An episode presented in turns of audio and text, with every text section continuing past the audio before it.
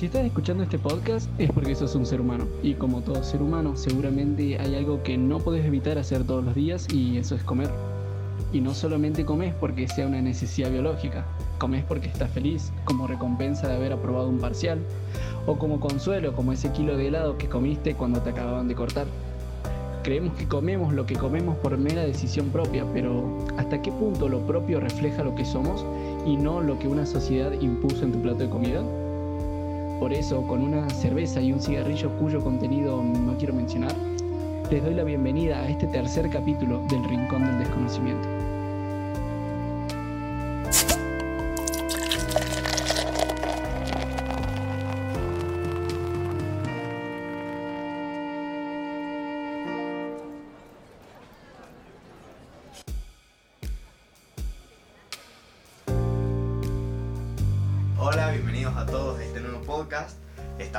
Siempre, está Lautaro, está Juli, estoy yo licenciado, también está Mauro y hoy tenemos tres invitados, Nachito, Feray y Ferbe.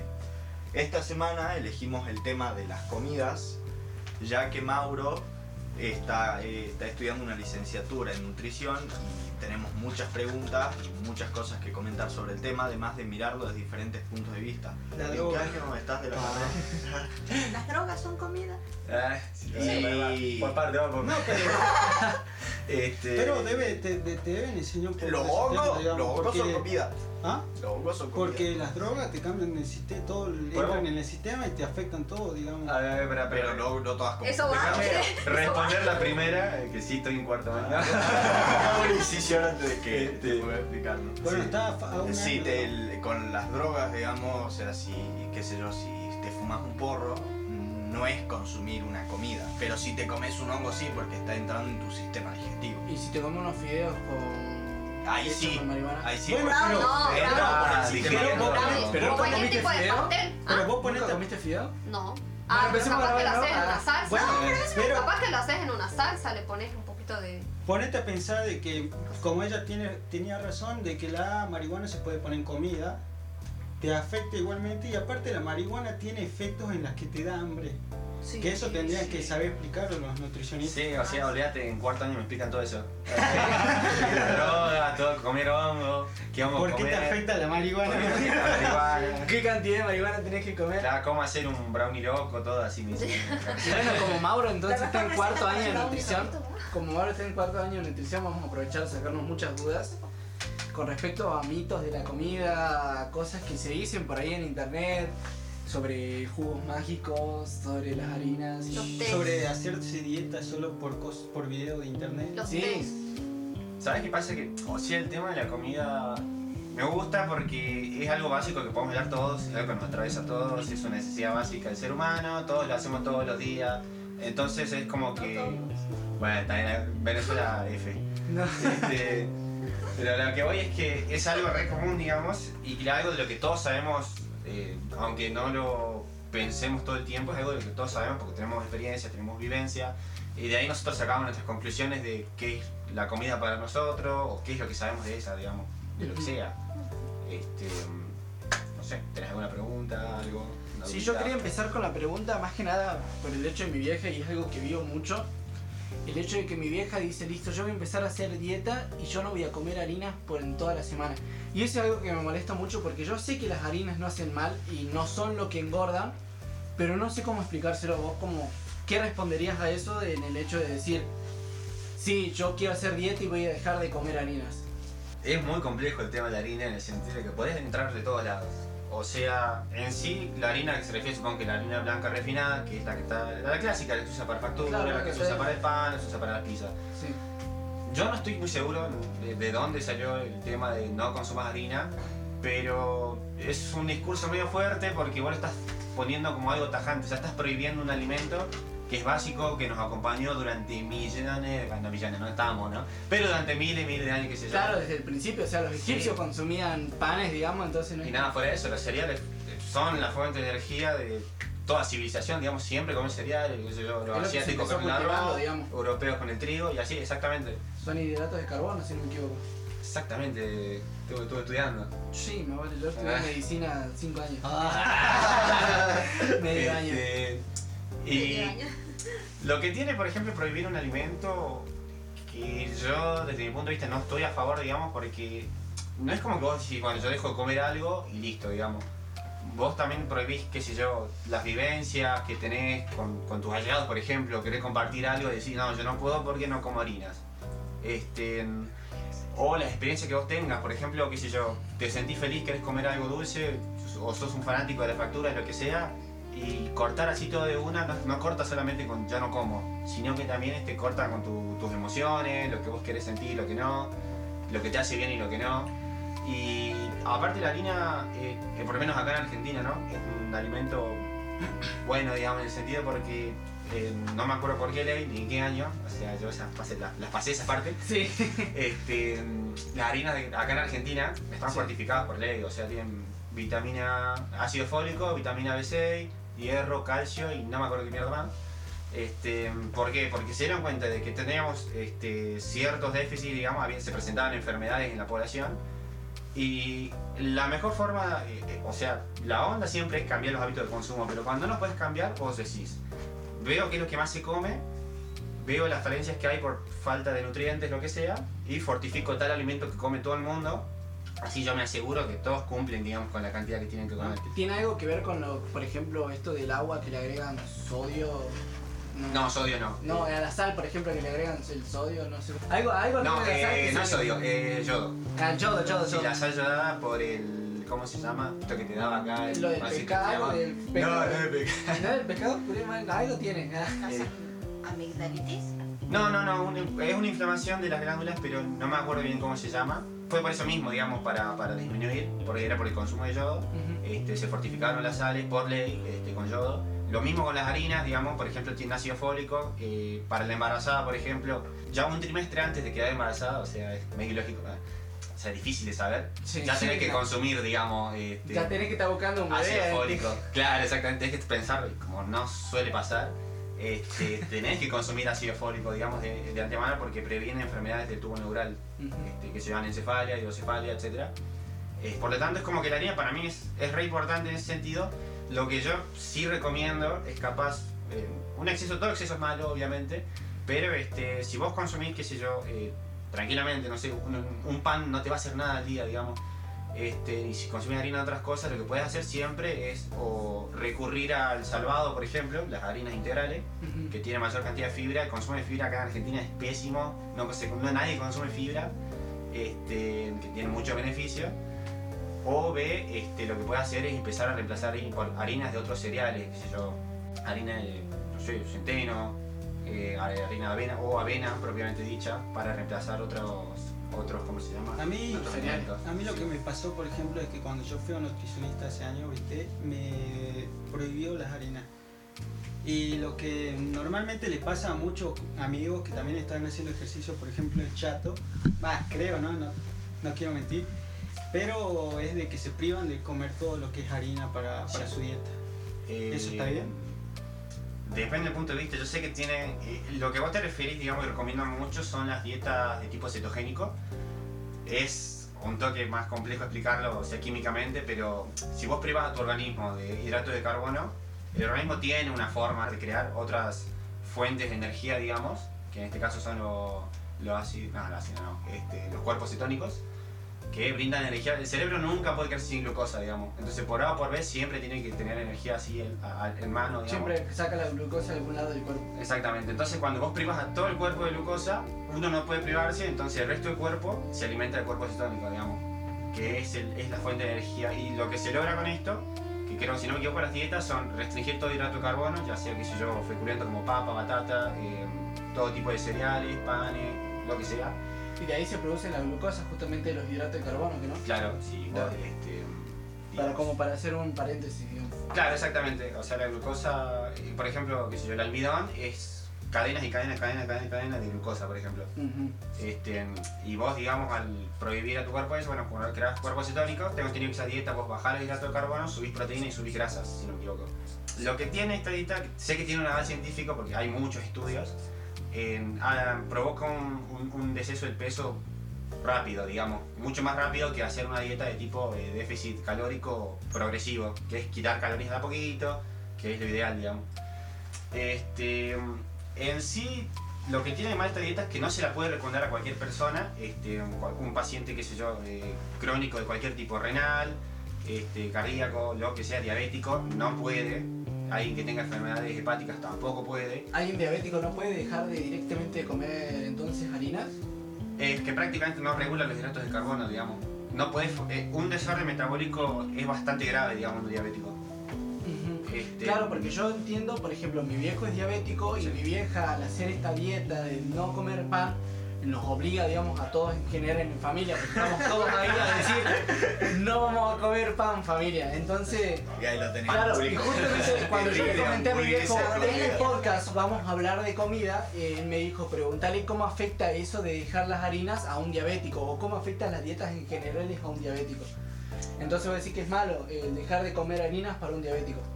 En todo tipo de aspectos, o sea, no digo que sea malo si te va a matar de una, ¿no? No, Lo que siempre no vale. se recomienda en, el- en un diabético es el conteo de carbohidratos, en el sentido de controlarte la cantidad que comes, este, porque haciendo un paréntesis así medio grande, un diabético tiene un páncreas disfuncional, digamos, progresivo, crónico, este, no hay vuelta atrás, digamos. Lo que vos tenés que hacer este, es ir lo más lento posible en esa degradación del páncreas, digamos. Entonces tiene que ser una di- dieta que no, que no cancele un alimento, sino que, sola, que vaya progresivamente bajando la cantidad de... No, no, no, restringir siempre este, a, un, a un nivel este, Limitarse. acorde a su, a su peso, acorde a su altura, acorde a su edad, a su sexo. Tiene que ir al nutricionista, básicamente. Sí, o sea, comer lo que le corresponde, básicamente. A un buen que- nutricionista. digamos. Este, pero tiene eh, también mucha implicancia el- eh, no la cantidad de calorías de la dieta, sino cómo está compuesta. Está demostrado que la fibra, este, por ejemplo, qué sé yo, el salvado, todo lo que sea cáscara de, de verdura o vegetal, Ujú. eh, fruta vegetal crudo, eh, disminuye la glucemia. Eh, también el consumir, este, existen tablas, no sé si él conocerá, este, en que te dicen, seguramente, o sea, según nutricionistas se lo van a hacer, este, te dice más o menos, eh, se llaman tabla de índice glucémico, te dice los alimentos, cuáles son los que más te suben la glucemia. Ajá. Entonces como que vos tenés que ir jugando con eso y hacer una dieta lo más normal posible, pero lo más variada también, digamos, porque lo que vos tenés que evitar es que la glucemia Sube. genere un pico, digamos, Claro, claro. el postprandial, Entiendo. o el prandial, no vale. Y eso, digamos, el hecho de la dieta tiene que ser específico, digamos, porque no todos los cuerpos actúan de la misma Claro. forma, digamos, cada, cada dieta tiene que ser, por eso es la necesidad del nutricionista, digamos. Eh, claro, lo mejor que puede pasar, y yo entiendo, digamos, a muchos nutricionistas que tienen dietas prescritas, es clásico en los hospitales que tienen una prescrita para tal enfermedad. Te entiendo, no tienes tiempo, te pagan como la mierda en los hospitales, Claro. entonces no tenés tampoco eh, tiempo, ganas, insumo para este, poder hacer una dieta a cada persona. No te da sinceramente el tiempo. Pero este, siempre lo más recomendado es eso, que sea eh, acorde a tus gustos, que es lo más importante también, una de las cosas más importantes, y una de las cosas por las cuales más se deja en la dieta es que piensa que es restrictivo y es que piensa que voy a comer cosas que no me gustan. Y no tiene por qué ser así en realidad. Tiene Como que esa responder mermelada sin sabor que te... que te da. Ay, a mí pero- sí me gustan esas ¿En mermeladas. serio? La de Pero, frutilla. pero no tienen sabor. Ah, sabor. No se- o- Nada, dos ¿qué cosas, te no se pasa? pueden untar y no tienen sabor las Ah, las mermeladas. mermeladas. Ah, la de fruta es verdad, Ah, es mucho más sí. gelatina, en eso sí va. Yo la verdad que nunca. Pero. Pero sí me gusta. O Mi sea, hija, por ejemplo, compra queso y mermelada todo light. Y Sí. cuando vos vas a probarla, porque estás cagado de hambre, porque estás medio en la onda, Medio bajo. Sí, Está medio- medio quiero bajar de peso. entonces Medio vos vas y te, ven, te meten en la aire y te probás así un pancito y decís, uh, man, qué asco. Ah, lo que sí no me gustan son las tostadas de arroz, creo que son. No, te, No no, mucho no, gusto, no, no, no, no son Parecen telgopor. son. Es arroz compacto en un coso. y, la- milanesas O las galletitas light Oh, también son bueno, re son- hay gente que le gusta la de berenjena. Yo no la he probado. Son ricas a la napolitana. Ah, son hijos de Sí, puta. yo soy. ¿Sabes lo que pasa? El otro día mi mamá hizo este, milanesas de... De soja.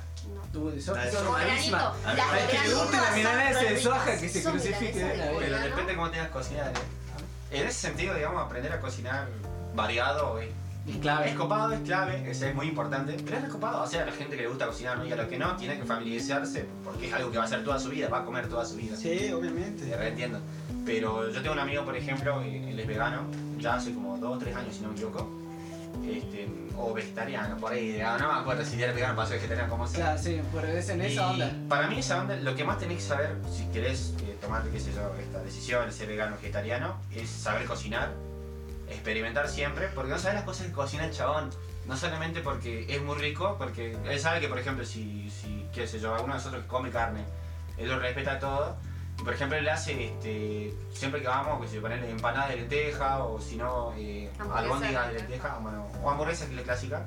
Pero una vez yo probé una albóndiga que hizo, che, creo que tenía soja texturizada, era lenteja, em, levadura nutricional y un bastante condimento. No tenía, era carne fuerte, era carne, era la albóndiga con salsa y, y Inclusive, Muy A rico, a yo probé. tengo, yo tengo muchos rico. problemas porque, bueno, problemas, digamos, me choca mucho. Mm, Tengo muchos amigos veganos sí.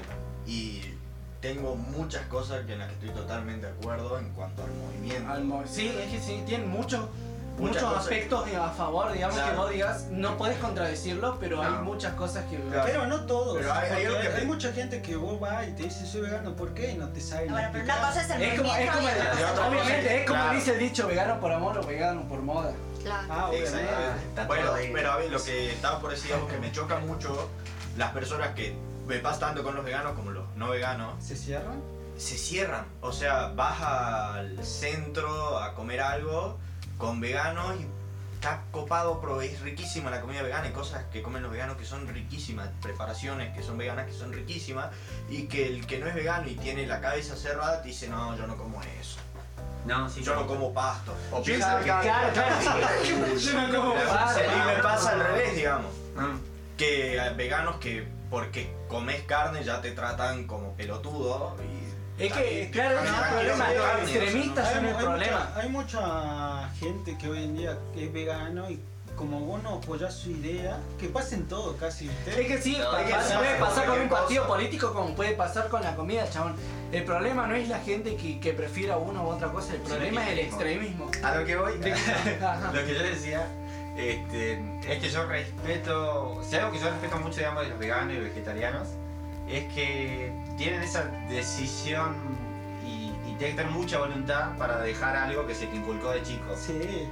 Es increíble, es increíble porque es muy difícil desconstruir este, Yo creo que más algo que Argentina. Y aprendido no solo eso, chico. porque vos tenés que seguir viviendo, por ejemplo, si seguís viviendo con tu viejo, tus viejos van a seguir diciendo Claro. che, la carne, pero la carne, la carne. Eso Y le pasa Eso a mucho a- hermana, que se quiere hacer vegana, se quiere hacer Yo tengo mi prima, mi prima que estudia medicina, viejo. boludo. Mi prima estudia medicina y ella es vegana o vegetariana, no sé qué anda. Si algún día escucha ese podcast, así en la casualidad de la vida. Chupamos. Pero mi prima que estudia medicina, ella es vegetariana, vegana, una de las dos cosas. Y, y todo el tiempo, cada vez que va a una cena familiar, y las cenas familiares o lo- las juntadas familiares, siempre se come asado. Y más en Argentina, Sí. es un quilombo dejar de sí, boludo, es un quilombo dejar de comer carne. Entonces ella siempre es muy juzgada y, y yo me siento mal por eso en ese sentido de no, no, porque cómo dejar de comer carne, que dónde obtenés la proteína, que qué sé yo. Encima de la partida lo, lo último lo que te Claro, queda o sea, para ya es lo- lo último. Claro, y a lo que yo voy es que yo le digo, chabón, ella es médica, o sea, está a un año, a medio año de recibirse de doctora. Ella sabe lo que le hace bien, dentro de todo, o sea, no es, no es nutricionista claramente, Pero, pero ella sabe, se claro, en algún momento, sí. sí, yo, yo que hice el ingreso tengo nociones básicas de saber qué me hace bien, qué no me hace bien. Y ella, que ya está por, ya está en Yo quinto también- año, ya debe la saber, lista digamos, entré en qué le hace bien, qué no le hace bien. No, pero sabes que con eso pasa lo mismo en la educación. Y hay desde la educación una teoría de por qué pasa. Con la comida, igual que con la educación, son cosas que todos atravesamos. O sea, todos pasaste por la primaria, la secundaria, y quizás hiciste un nivel terciario, todos comemos. Y entonces es como tenés la experiencia de haberlo vivido, todos creemos que sabemos Sabemos, mucho sobre ese tema. Más vale. Ah, exacto. Pasa con sí. todo en realidad. No, obviamente, en todo, en, eh, en cualquier tema, digamos. Primero porque te lo inculcan, estás viviendo alrededor de ciertos temas y, y tratás de siempre apoyar lo que Claro. más te... Justamente mi tío, el, pa- el padre, digamos, de mi, de, de mi prima, la, la que es doctora, o ya casi doctora, dice, es, es diabético también, y yo le dije, me dijo, che, voy a empezar a hacer dieta, sé yo, mientras estábamos charlando, tomando vino. Y yo le dije, ah, entonces. Encima nada que ver. Y y siempre tomamos. El hígado, gracias ahí. Eh. Y me y digo, ah, entonces voy a la nutricionista. Y me dice, no, ¿para qué voy a la nutricionista? Dice, si los nutricionistas están todo al pedo. Dice, ya sé que tengo que dejar de comer orina y ya está. Y yo le dije, y ya ahí fue como, nah, ya está, ya no, no quise hacer discusión porque yo no soy maestro en el tema, más vale. Y yo sí sé que no sé algo del todo, digamos, no me voy a poner a discutir porque al final me van a terminar sacando argumentos que no son ciertos, pero yo tampoco sé cómo refutarlos. Ya no quiero ver a tu, con ya falacias. no quiero ver a tu tío cuando le inviten a comer una pizza y diga, no, yo no como harina. Qué mierda. Nada, O sea, sé no. que es las pizzas que se come, digamos, pero... La harina con la cuchara, así se manda. Al tuki. Sí, no, al tuki, ¿ves? El azúcar así, la cuchara y la... No, el caso es que, que no es así, o sea, nosotros pensamos que somos expertos en todos y... Pero no es así, Nemo. Pero es más que nada por la... Por, yo creo que es más que nada por la cultura argentina, que creemos que somos expertos en todos. Sí. Sabemos un poco de todo y al final no sabemos Pasa carajo de nada. Y bueno, por eso hacemos un podcast, ¿no? Se cierra. Esa era la razón de ser. cierto Por eso egocentrismo hacer- el podcast. Es decir, Sí, todos sí. ustedes están interesados en escuchar lo que nosotros tenemos Lo que nosotros no vale. sabemos. Obvio, pero eh, no sabemos nada. Es. Humildemente partimos Con el de que tema- ustedes quieren escucharnos. Con el tema Bueno, pero en realidad este sería el, el tema que más vamos a hablar porque tenemos a alguien que sí está estudiando. Claro, claro. Claro. Bueno, por ejemplo, ah. yo le pregunto, qué sé yo, de, de la carne, el tema. ¿Quién de acá come carne? No, es mala la carne. Todo. Ah, Creo que todo. Supongo que la mayoría de los que estamos acá. todo, como Todos comemos carne. Bueno, los que tienen familiares que son vegetarianos veganos. Son un Eh, hijo de puta. Para ti. Ah, Tirate no. El tema es que, oye, este, que son vegetarianos veganos, o sea, ¿cuántos, qué sé yo, se, se lo juzga? Bueno, ¿cómo fue la primera vez No, que si, dijeron, por ejemplo, que dijeron mi- eso de que soy vegetariano, soy vegano? ¿Cómo fue esa Mi, primera mesa? mi digamos? sobrina el otro día vino. ¿Alguien se acuerda? Vino, ¿Vos se Ah, en mi casa. Vino el, el- el mi asado pasado, Claro. estábamos comiendo un asadito Sí. y dijo, che, no, yo soy vegana, se trajo su Sí, chorizo. su chorizo no sé qué. vegano. Mm. Y lo primero que hizo Juli fue cagarse de risa. No, Mirá, yo porque mirá, mirá. yo no porque lo juzgue, sino porque yo jodo a todo el mundo. Entonces yo le dije, ella no come, ella hace fotosíntesis. Sea, es que es, tam- es- también depende mucho de la situación, digamos. Yo tengo una de mis mejores amigas que es de la orquesta, es vegana de hace años. Y la cuestión es que, o sea, siempre, yo siempre le hago joda en un contexto de amigos, digamos. No, obviamente. Ah, obviamente, pero... Pero vos sabés que está bien, digamos, que, que si ella sabe mm, No sé, si, cosas, no digamos. sé si Claro. está bien, pero si Pero- ella lo hace. A lo que voy es que, por ejemplo, cuando sacó el chorizo vegano, vegetariano, como quieras, este, ¿qué te dijo? O sea, ¿te dijo? O, o cuando le preguntaron, che, ¿qué onda con esto? ¿Por qué estás haciendo esto? ¿Supo defenderse? ¿Supo...? Ella dijo, ella dijo, eh, explicó y argumentó desde su parte. No creo que tenga muchos argumentos a, a favor o quien conozca mucho, pero ella dijo que ella no estaba a favor de todo lo que se hacía a los animales en el proceso de, de lo que es conseguir la carne y que ella no pensaba colaborar en eso. Por eso ella era vegana en todos los sentidos, en el sentido de ella no, no se compra pieles, ella no, no compra... Ah, es fuerte, fuerte. Claro, ella no compra maquillaje que, de- que se claro. haya probado en animales, Animales. ¿entendés? Entonces es como un veganismo que vos decís, ah, está bien, te entiendo. Claro. Igual le hace una que otra joda y hace la que claro, Sí, pero... sí, sí, todo o sea, ese bien. es el aspecto del veganismo que a mí más me, que más me interesa, digamos, con el que más estoy de acuerdo, porque el veganismo más que nada, va, tiene muchas cosas, digamos, pero una de las principales, uno de los principales principios que tiene es el estar contra de la industria que explota a los animales. Claro, claro. Es que es muy... Es, Es todo que- un tema, la industria del... Eso, ah, hoy es que pasaron eso, que en mi casa. que- Entra mi abuelo al comedor y dice que un médico había dicho que mm, una especialista, ah, no sé, eh, que había vi que por las noticias se escuchó que eh, 850 especies de virus podían llegar a mutar eh, y eran virus que de origen animal. Y mi abuelo, que no es que les tenga particular afecto a veganos, No. dice, así que en realidad deberíamos empezar a pensar fuertemente en cómo estamos tratando a los animales. Y, yo, ¿Lo grabaste aunque sea ahí? Testimonios fuertes. En realidad no, porque sinceramente, ¿cuántos vieron ahí en todos los animales? Hay Obviamente, virus en todos lados hay virus. Pero. Pero que, ¿sabes? Claro, qué lo que pasa? a mí me llamó la atención es que él, que generalmente es un detractor del veganismo, haya dicho esto, che, quizás en la industria realmente no lo estamos haciendo bien. Es que, claro, exactamente es el método Pero- de la industria en realidad. No solo Aparte la- todo lo que aparte le no deben la- meter a los animales, Claro, todas la industria, vos tenés que pensarte la cantidad de marcas, quizás la marca más barata, la marca más barata no sabe cómo lo Ya ni siquiera es carne, ponele otra vez te compré unas hamburguesas, chabón, nunca más. No compren esas hamburguesas que parecen picadillos. Porque decían 20 pesos las dos hamburguesas. Y dije, papá, yo soy de acá. Saqué la que No, Sale caro. 20 pesos. Tenía Eso 20. no se hace, Papá. nosotros nos arrepentimos. Bueno, yo compré dos hamburguesas porque ese día tenía para, para comer 20 pesos. Agarré 20 pesos, tomé, dame mis hamburguesas. Cuando las empecé a cocinar, no. Dije. Cuando, ya cuando las agarré, las saqué de la bolsa y Se dije. movían. Boludo, ¿te parece picadillo? Dije, nah, pero el sabor está bueno. Más a la carne. No, para nada. No Sí, sabéis qué mierda No, es eso, boludo. eso no hay que hacerlo nunca. No, es Ma- horrible. Es que es- nosotros- ese, es lo, ese es lo malo de la industria porque al fin y al cabo estás haciendo eh, muchas marcas que son una chotada, no están usando carne y si matan los animales es solo por matar prácticamente para hacer más guita.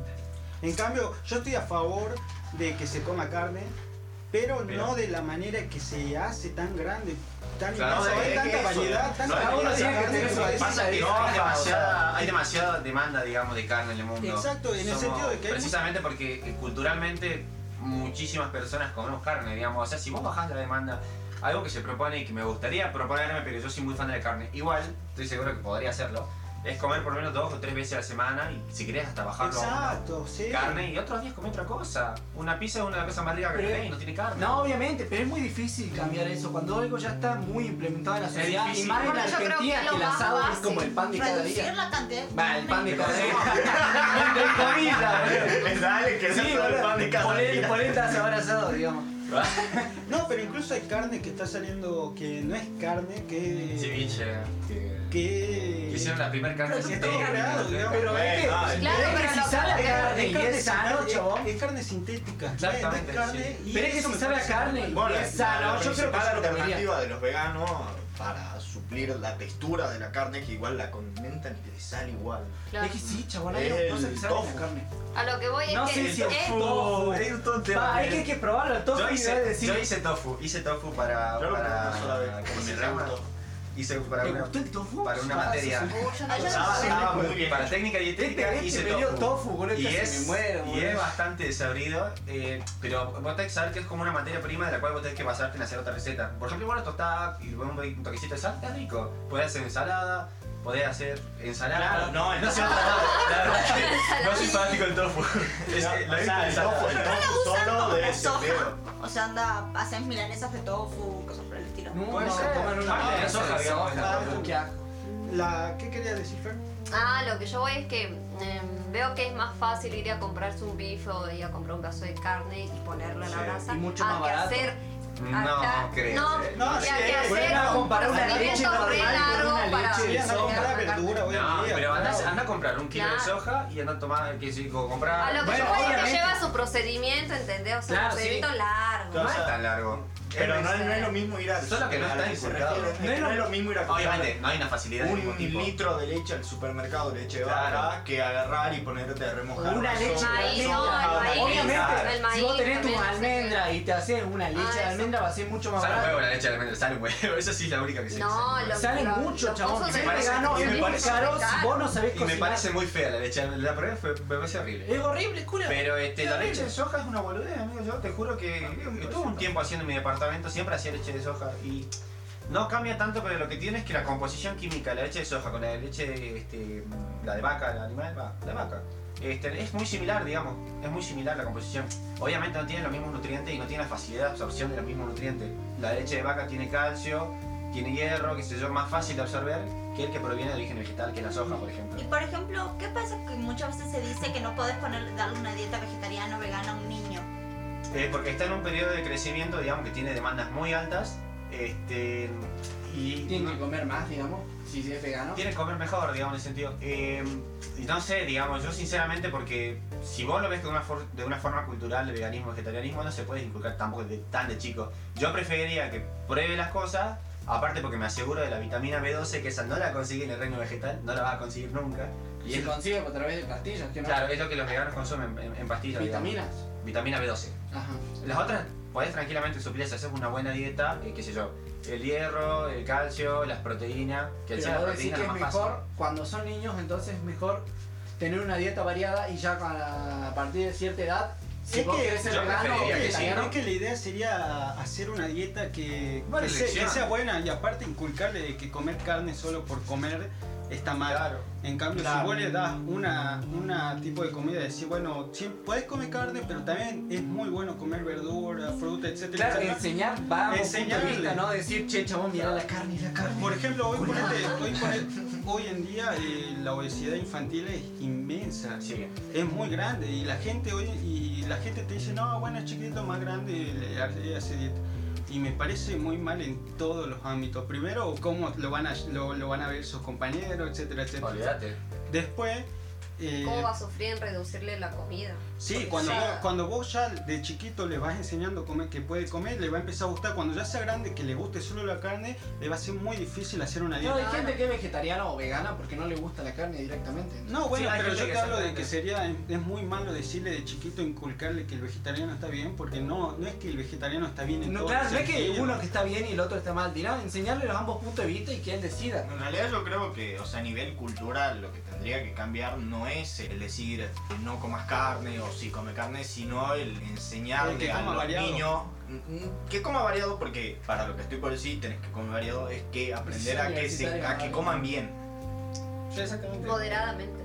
Sí, que exacto. coman en horario, que coman variado, que todas esas cosas, ese Lávense los cosas ¿Sabes ah, son las que hacen, digamos, al final que lleves una vida nutritiva completa y que no te afecta a tu salud. ¿Sabes qué veo yo, por ejemplo? De que. eh, bueno, nosotros, porque, qué sé yo, ¿cuántas crisis pasaron en Argentina? ¿Cuánto de, qué sé yo, de nosotros o si no de nuestros tíos, un primo, lo que sea, pasó por algún tipo de crisis y no había nada para comer? Entonces, eh, está es, eh, el chip, digamos, en la cabeza de, qué sé yo, de las madres argentinas, porque las madres son las que mayormente se ocupan, no Sí. digo que, que les corresponde, pero son las que más se ocupan del alimento. Generalmente. Generalmente, exactamente, por un tema cultural. Pero este está inculcado el chip de decir que si es gordo, está bien, o que está gordo, está sanito. Y eh, eh, Que está para- gordo come bien, digamos. Exacto, eh, o va a estar sano. Y no siempre es así, digamos, pasamos de cuando hace, qué sé yo, 50 años, ponele, el principal problema era la nutri- desnutrición infantil, digamos, era el principal problema. Y ahora estamos todo lo contrario, se dio vuelta la balanza y estamos ahora que la obesidad infantil, la obesidad este, en los adultos, la obesidad en general, La es el primer problema, digamos, este, Y más ahora en tiempo De del salud. coronavirus. ni te cuento ahora que estamos todos Por metidos en ejemplo, casa. Cerrado. Sí. En México estaba viendo de que ya no se pueden hacer propagandas sobre eh, eh, comida rápida. Es que es verdad. Eh, ya, no ya está prohibido a nivel ejemplo- nacional de que la comida rápida no se puede estar Y en haciendo. Estados Unidos se debería prohibir eso, ¿no? Eh, bueno, Ah, yo todo el mundo que vi en una. que vi, qué sé yo, una, una charla a la que yo fui de un nutricionista este, y que me quedó claro, era una frase que decía de ¿Qué que. nutricionista? No me acuerdo, Ah, amigo. Ya era muy pendejo, casi Disculpa, disculpa, disculpa, no te quería ofender. Este, pero uno bien grosso. Y me decía de que. Uno piola, te lo juro. Sabía de lo que hablaba. Exactamente. Y él sabe, digamos, el, tema de que, por ejemplo, vos cuando ves a alguien obeso, es, es básico. Nadie es gordo porque quiere ser gordo. Es una, una regla básica, digamos. Nadie es gordo porque le gusta. Yo no me levanté diciendo quiero ser gordo. No, no, no es como Mero, viste, que quiere engordar para no ir a laburo, viste. No, no. No es eso, digamos. Nadie quiere levantarse y ser gordo. Pero Estamos bombardeados por todos Y lados. no solo eso, también tiene que ver la genética de la La persona. genética para mí es el primer este, factor, digamos, que influye en la obesidad de una persona. Obviamente el alimento también, y es el alimento el que vos puedes regular tu genética. En realidad, eh, vos tenés una genética ser gordo, flaco o... Sí, Sí, pues, sí. exactamente. Bueno, pero también influye más que nada es cómo te criaron, digamos, si vos sos gordito, te tendrían que haber inculcado a comer mejor, no a que sigas comiendo como deberías. Eh, claro, pasa que lo que tiene, que claro, que son los factores, el que más pesa es genético, pero el único que vos podés cambiar es, es la dieta, la el ejercicio. Entonces vos ahí tenés que moverte. Y nada, fuera de eso, no solamente ese, también puedes mover la actividad física, que también viene en deceso, fuerte también, La droga, la droga. que eso ayuda a bajar. Ah, qué fisura. Dicen y me contaron. fisura, no, loco. no la recomiendo. No, no, No, que no, último. no se droguen, no se droguen. No se droguen, chicos. Hace mal. Me contaron. Nah. Claro, digamos, pero eso digamos, o sea, lo que vos tenés que eh, siempre manejar es tu dieta, qué sé yo. Pero como, bueno, a un niño chico no puede decir, mirá, vos fíjate comer. ¿Vos cu- cuándo es el primer momento en que vos te calentás por saber qué comes? Es en la adolescencia, Sí. es cuando empezás a crecer y querés tener más independencia de vos mismo, de vos mismo, de las otras personas. Este, y vos mismo empezás a buscar tus alternativas de comida, qué sé yo, y ahí empieza el peligro fuerte que se veía antes. Ahora también, pero yo me acuerdo que antes estaba muy marcado el tema de la anorexia, el tema de la bulimia, y eso tiene, pero para agarrar de todos lados, no solamente lo que se come, es lo que se está inculcado, es lo que te muestra la tele, es lo que te muestra el teléfono, todo eso influye, digamos, en, en las- en este tipo de enfermedades, digamos. Eh, entonces, como un periodo muy crítico, digamos, la adolescencia, eh, donde vos tenés que tratar lo que se come, y si no creamos gente, digamos, adulta, padre, que no tengan la más remota idea de lo que se come, cómo se come y por qué tenés que comer así, no se lo puedes inculcar a tus hijos, es un peligro bárbaro, digamos. Sí, obviamente, digamos, no, no podés alentar al chiquito a seguir comiendo como está haciendo. Tenés que empezarle a decir, no, mira, tenés que empezar a comer bien porque Basta tú- más adelante, en, en sí, normalmente pensás en ese momento, ah, ahora es chiquito, puede comer lo que quiera, tiene que Es crecer que bien. claro, es pero no tenés vos que también a ese tenés- punto. Vos también tenés que pensar en que él va a crecer y que él va a necesitar un cambio en su vida. Yo creo que eso se chiquito debería enseñar desde chicos en la escuela también. Exactamente. Sí. Exactamente. En nutrición tendría que estar por lo menos uno Una noción años. básica, De- chabón, de cómo se come, porque eso es o sea, básico para tu vida, básico Sí. para vivir. Es algo que se debería enseñar en la escuela y no se hace. Lo que yo decía que no, en realidad yo creo que para que el cambio sea grande. efectivo, digamos, no tendrías que llegar al punto en el que le tenés que obligar a cambiar la alimentación. Exactamente. o sea, vos Es que de no tenés que obligarle. le tenés que, Sí, o sea, porque no tenés- entras en un choque ahí de, de lo que se siente, de lo que se vive, con otra persona que encima está en el desorden hormonal propio de la etapa y no sale nada Es bueno que ahí, no digamos. tenés que obligar a nadie. De chiquito tenés que enseñarle que eso está mal. O sea, no está No. mal comer eh, excesivamente. No, pero O ahora come. decime Muchas veces lo- que se come. Por ejemplo, es que sí, hay gente que le dan nomás, dicen, ah, bueno, después le haré hacer dieta, ahora que coma. Que Yo veo mamás que le coma". dan coca a sus hijos. No, pero igual en los colegios, Ah, coca- en la coca- mañana, en coca- la tarde. Yo ya me había pizza. ¡Punto! Cocaína, sí. ¿Cómo, ¿Cómo decía? No, que en las escuelas a la mañana o a la tarde hay pizza, hay pancho. Exactamente, Ah, bueno, lo de los kioscos saludables se implementó no hace tanto, ¿eh? O sea, no fue tanto tiempo que se implementó este, el tema de tener sí o sí frutas o tener otras opciones distintas a las golosinas. No podés sacar las golosinas de lo que vive el kiosquero. cuando yo Claro. estaba en la No, yo no digo de las golosinas, yo digo de las comidas rápidas. Bueno, exactamente por eso. Creo, eh, creo que está en tercero o cuarto año Ah. que iban a poner, un, o sea, además del kiosquito que estaba en el colegio, sí. iban a poner otro kiosco, digamos, que iba a ser con cosas más saludables, más tirando a, a- Fruta. claro, fruta, eh, cosas con semillas. Que Más está bueno poner las dos opciones, pero ahí te pones Y a le hicieron quilombo. Los, o sea, los del otro kiosco le hicieron quilombo a la directora y nunca lo pusieron, digamos. Es Ah, que, es que, o sea, no Y solamente eso. malo, sinceramente, porque obviamente atentaba contra su economía. Obvio, obvio, Lo que obvio. tendría que haber Pero no, pensado en no todo está mal. caso. Lo que tendría que haber hecho la dirección es quedarse firme y ponerlo. Porque Y Claro, vale, ese que un kiosquero, ¿qué, No, qué tanto que- te va a hacer? Pará, No, le podría haber Claro, ofrecido que exactamente. pongan ellos la... Que ellos mismos tengan la otra opción Ah, también. sí, Sí, obviamente. más vale. Principal. Exactamente, está en esa disputa siempre de, que, que se da, ¿no? Entre lo que es saludable y lo que hay que vender, porque si hay que vender hay que producir plata, pero al mismo tiempo este, estás atentando contra la salud de la gente y yo tengo que manejar la balanza. Entonces es- está siempre ese choque, ¿viste? De lo que es, qué sé yo, el eco- el- la Pero es que plata. si un kiosco vende, de lo por que es. ejemplo. No sé en un kiosco, yo te digo que sé yo, una empresa, alguien que fabrica alimentos, este, bueno, le puedes decir, mirá, ¿sabes qué? Vas a sacar toda tu cosa de la góndola porque ya no se puede comer más así. No se puede, digamos. Lo que vos tenés que hacer es concientizar, o por lo menos mostrar en primera plana al consumidor qué es lo que va a comer. ¿Cuántos de acá agarran algo de la góndola y ya dan la vuelta y leen el rótulo? O leen la información nutricional. Ah, yo no suelo ir al súper, pero hace poco vi un video sobre un poco cómo hacerlo y Mm. tenía intenciones de hacerlo. Pero yo no soy la que hace las compras en la casa. Le da la No vuelta, puedo hacer le nada. da la vuelta, le da la vuelta a la manzana así.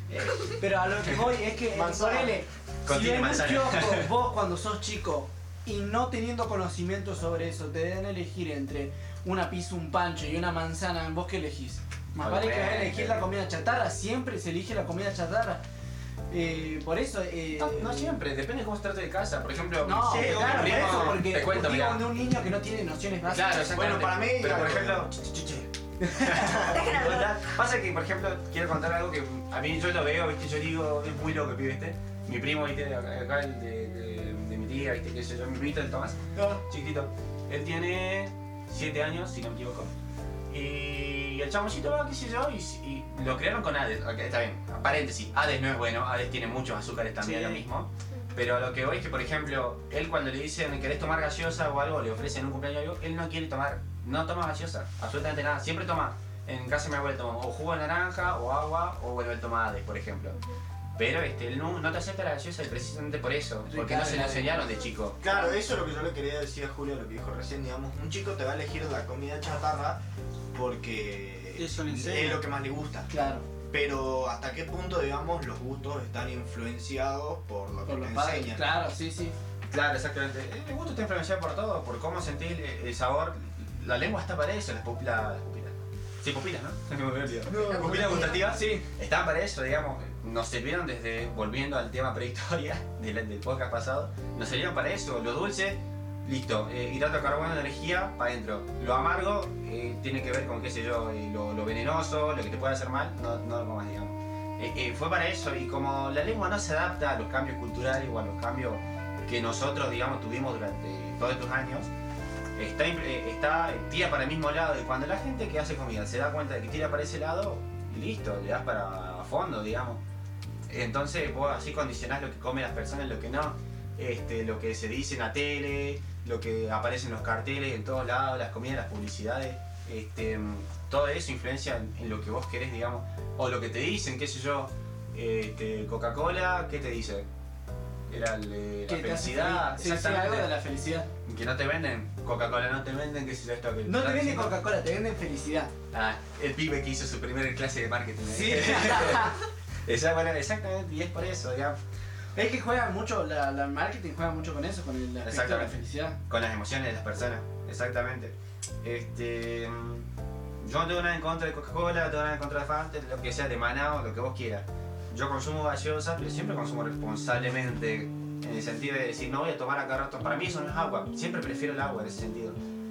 Pero a veces que si yo quiero tomar un vasito, tomo un vaso, digamos, nada más. Es, es, es- es cuando vos sabés es para sacarte el gusto, ¿no? Claro, exactamente. Cuando vos sabés qué es lo que estás comiendo, digamos, ya eh, perdés esa, esa cosa parcialmente, ¿no? Porque siempre te van a llevar las emociones, pero parcialmente perdés esa emoción que te puede llevar a comer desenfrenadamente una cosa, digamos.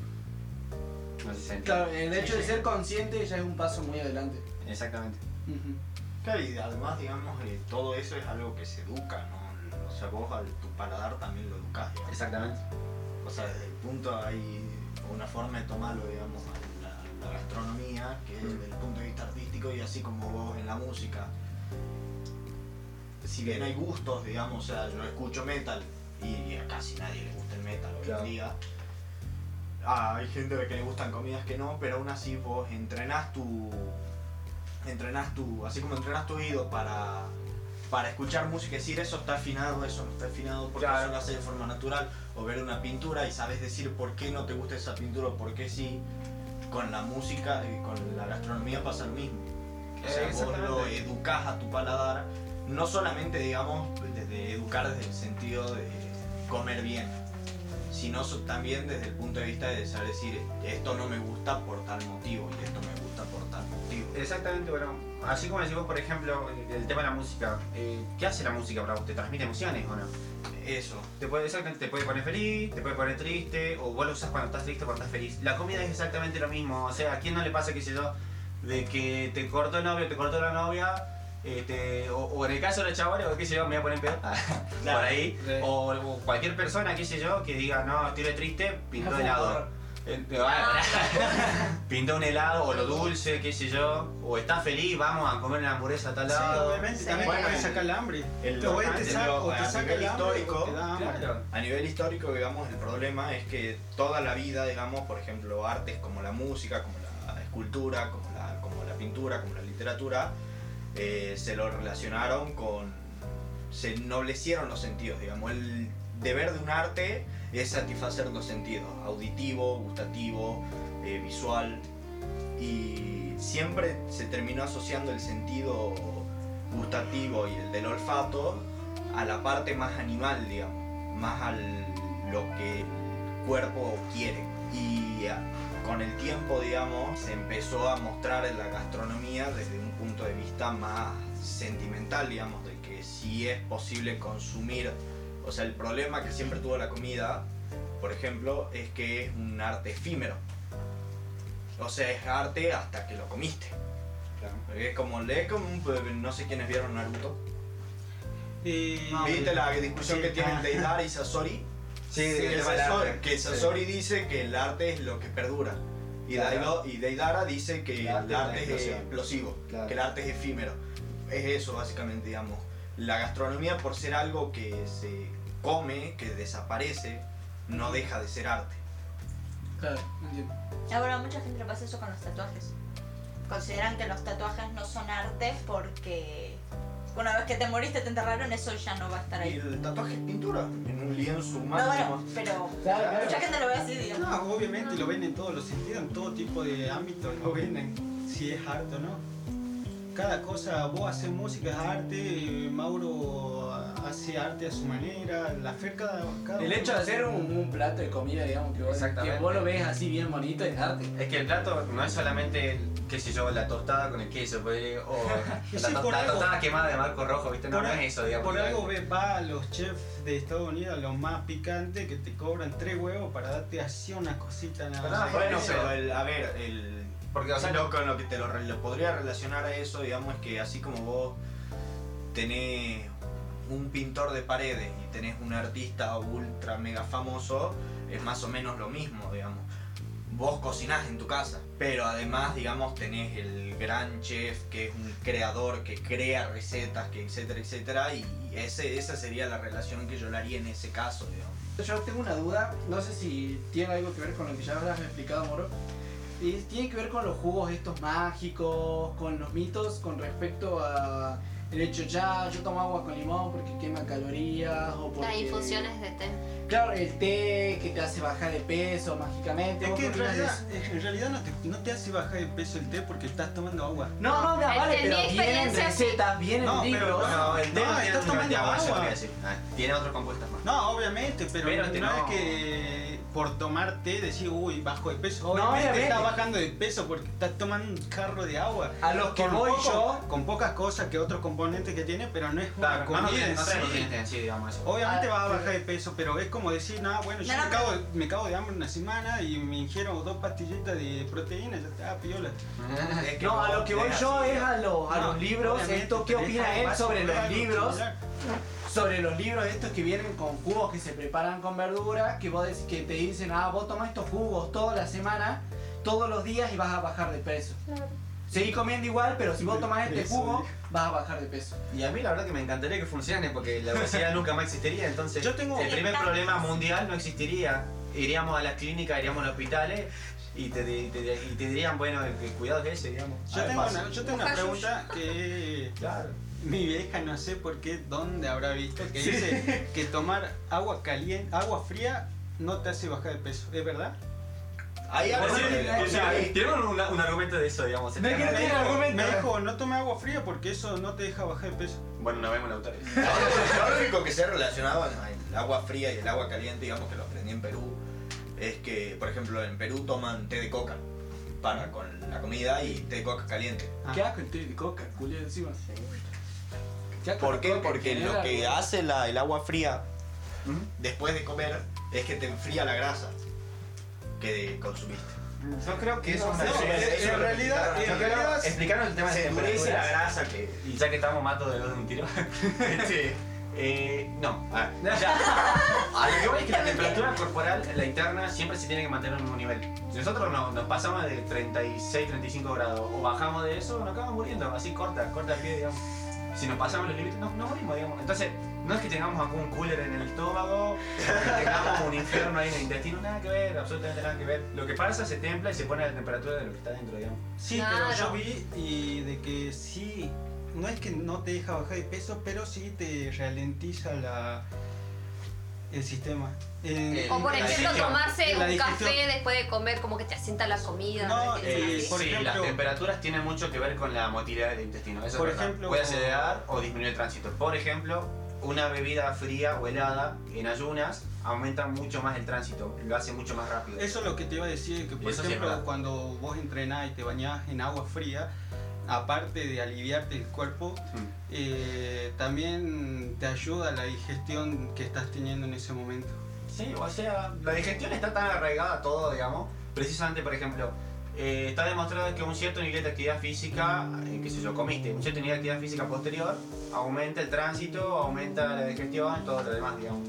O sea, está todo arraigado porque está bien, o sea, tenemos un sistema nervioso, pero el, el- digestivo tiene su propio sistema nervioso, digamos. Digamos este, entonces, eh, responde a todos los tipos de estímulos, digamos, que, de, lo que nos, de lo que nos pasa exteriormente, en ese sentido. La gente que está muy nerviosa tiene el tránsito más rápido, o puede ser todo lo contrario. Sí, Puede yo ser creo que se- que se- eh, ¿cómo se el llama? tránsito es más lento cuando estás nervioso. Cuando estás nerviosa.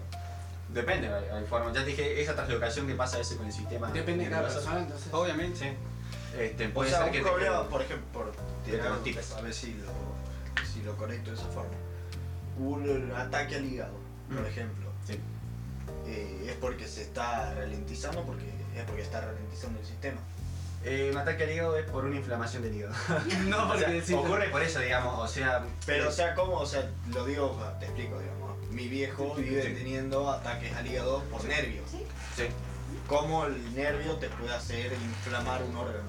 Es una respuesta, o sea, el, el, el- ¿cómo se llama? El hígado, este, por ejemplo, puede hacer, es lo mismo que pasa con la gente que tiene, este, ¿qué?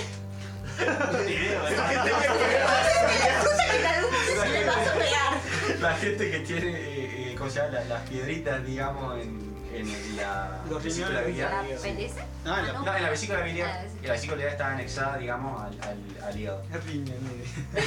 Entonces lo que pasa, por ejemplo, alguien que está muy nervioso, este, puede hacer que la vesícula se se- Contraiga. se contraiga, como está tapada, vas a sentir el dolor típico, viste, de una... Sí, sí, sí. Lo que pasa, digamos, cuando tenés las piedritas en cosas. Y debe pasar exactamente lo mismo, digamos. El hígado tiene 7 millones de funciones, digamos, es nuestro colador, digamos, es donde pasa de todo. Entonces, si vos estás muy nervioso, puede pasar exactamente lo mismo, digamos. Le puede dar un ataque por- exactamente por este, un exceso de función, o de funcionamiento, digo, este, precisamente propio de los nervios. Los Ah, entonces correr. lo que me debe pasar a mí, porque yo como, como, como, pero nunca subo de peso. Porque vivo estresada, vivo nerviosa. No siempre. O sea, Eso, puede ver mucho con tu metabolismo. ¿Ah, exactamente. sí? eh, eh, lo me pasa a mí también, yo como demasiado, por ejemplo, y mi propia genética hace que yo sea flaquito en ese Y sentido. estamos los pobres mortales que Bueno. comemos un pan y ya subimos 3 El ataque kilos. No te creas porque para subir musculatura se confunde con un. Con no, sí. y no sé si será lo mismo. Pero con un. ¿Cómo se llama? Uh, ya se me fue el nombre, boludo. Eh, lo que me pasa a mí, yo antes pensaba que yo tenía ataques al hígado y no, era acidez. El hecho es porque mi, mi estómago me explicaron de que produce. Una vez Produce juguito y. No sé qué cosa no hace bien, pero el caso es que mi no estómago. funciona. tu estómago. Claro, sube, sube los ácidos que Sí. produce, se suben hacia la garganta y eso es lo que ah, me hace, me hace digamos, mal, digamos. Este, este estómago, este, bueno, yo digo este, pero estoy haciendo un- una forma rara. Este es tu estómago. Tu estómago tiene una forma de una J, arriba de la J vos tenés una tapita. Sí. Y hace así, básicamente. ¿Cómo hacer? Hace así.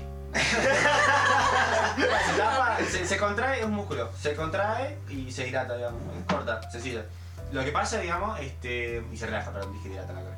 Y se relaja. Lo que pasa, digamos, es que hay veces que este mecanismo falla. Cuando ingresa comida, automáticamente se tapa. ¿Por qué? Porque no puede haber un reflujo del, del, del- del jugo gástrico. Ah, el flujo era la palabra. Exactamente. Lo que vos sentís, eh, que es un dolor que acá en la boca del estómago Sí. se llama pirosis, es cuando corre, digamos, el ácido y empieza este, a dañar el epitelio del esófago, las paredes eh, internas, digamos, del Ajá. esófago.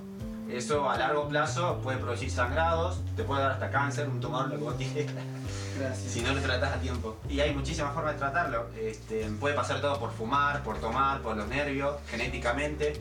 Puedes tener este, malformación, digamos, del estómago propia, digamos, que hace que, que por la forma que tiene esta mal formada, este, vuelva a cada rato y así, digamos. hay A lo que muchísimo- vo- es muy común. A lo que voy yo es que eso se puede confundir varias veces con el dolor Sí, de hay hígado. muchos síntomas que se pueden Claro que vos casi- ah, me duele el hígado, pero en realidad te está doliendo la boca, el estómago y es O justamente capaz por te el duele la vesícula biliar, o capaz te duele el páncreas. Sí, está todo dentro del mismo, digamos. Claro, claro, claro. claro. Eh, A eso voy, por ejemplo, yo siempre pensé que tenía problemas de hígado y que ah, el hígado sensible y nada que ver, al final resulta que era solamente el reflujo. Sí, siempre tenés que ir a un profesional y te- ellos mismos te dicen, ellos no pueden decirte "Eh, absolutamente todo esto. Te van a hacer millones de análisis, y es lo más probable, porque casi todo actúa de la misma forma vos tenés que fijarte exactamente qué es lo que te está pasando. Bien. Bueno, gracias. Bueno, 500 la consulta. Bueno, y ¿qué, te gustaría dejar, como para finalizar este capítulo, digamos, qué te gustaría dejar a vos como enseñanza, vos que sos eh, más, entre comillas, el experto entre nosotros? ¿Qué te gustaría, Para la gente. claro, para la gente? No sé, hay de todo un poco, se puede to- es, es Lo más amplio. importante para vos, no ser vegano, nada. No, qué sé yo, o sea. Primero que el tema, por el tema de la obesidad, por ejemplo, no demonicemos, pero tampoco. O sea, el tema de romantizar la obesidad para mí es un tema muy complejo, el cual yo no puedo tampoco decirte un punto de vista muy amplio porque eh, acata todo, digamos. Es que en sí eh, hay un tema hoy en día en Estados Unidos más que nada se está pudiendo se está viendo de que la obesidad es un punto de vista bueno porque vos tenés que dejar a la persona que sea lo que quiera con su cuerpo. Exactamente. Pero en sí eso es lo malo porque vos estás romantizando algo que en realidad está mal porque vos tendrías que enseñar a la persona a decir, che man, eh, por mí, hacerte culia, pero pero tenés que saber de que ser obeso es malo, tenés que bajar de peso, tenés, porque tu cuerpo no va a llegar a muchos años sino Claro, así. se romantiza Claro, o sea- mucho el hecho de decir ama tu cuerpo como sea. Es que eso y está bien, digamos, amar a tu Es- cuerpo como sea, pero tenés que saber que ser gordo Es que en realidad, vos, contrae es que problemas. en realidad vos tenés que amarte y saber que eso está mal. O sea, Sí, como te amás, tenés que buscar Cuidar tu tu salud. Sí, Exacto. O sea, deja de. O sea, está bien, digamos, estoy totalmente de acuerdo con el hecho de decir, eh, ama tu cuerpo, sea como sea. Sos más tirando flaco, sos más tirando gordo, sos feo, sos bonito, ama tu cuerpo como sea. Sí, obviamente, pero, Pero en el momento en el que te empieza a afectar la salud, ya no podés seguir mirándolo de esa forma y tenés que o adelgazar o subir de Esto es un peso. tema. Es que ta- pero también tiene otro factor, o sea, suponete, hay un punto en el cual qué cosas yo estoy deja- dejando hacer por bueno por mi salud y qué sé yo, y qué cosas hago porque no me está gustando con mis siento. O sea, tema Claro. básico con las chicas es por ejemplo el tema de las estrías. Sí. Sí, hay todo- hay- terribles estrías acá hay y me encanta mercado. usar shorts, ahora no tengo porque hace frío, pero no, yo no voy a estar acomplejándome eh, por decir, ah, no tengo estrías y eso es porque tengo las piernitas gordas. no, obviamente, Eh, pero yo Pará, pará, que la gente se Eh.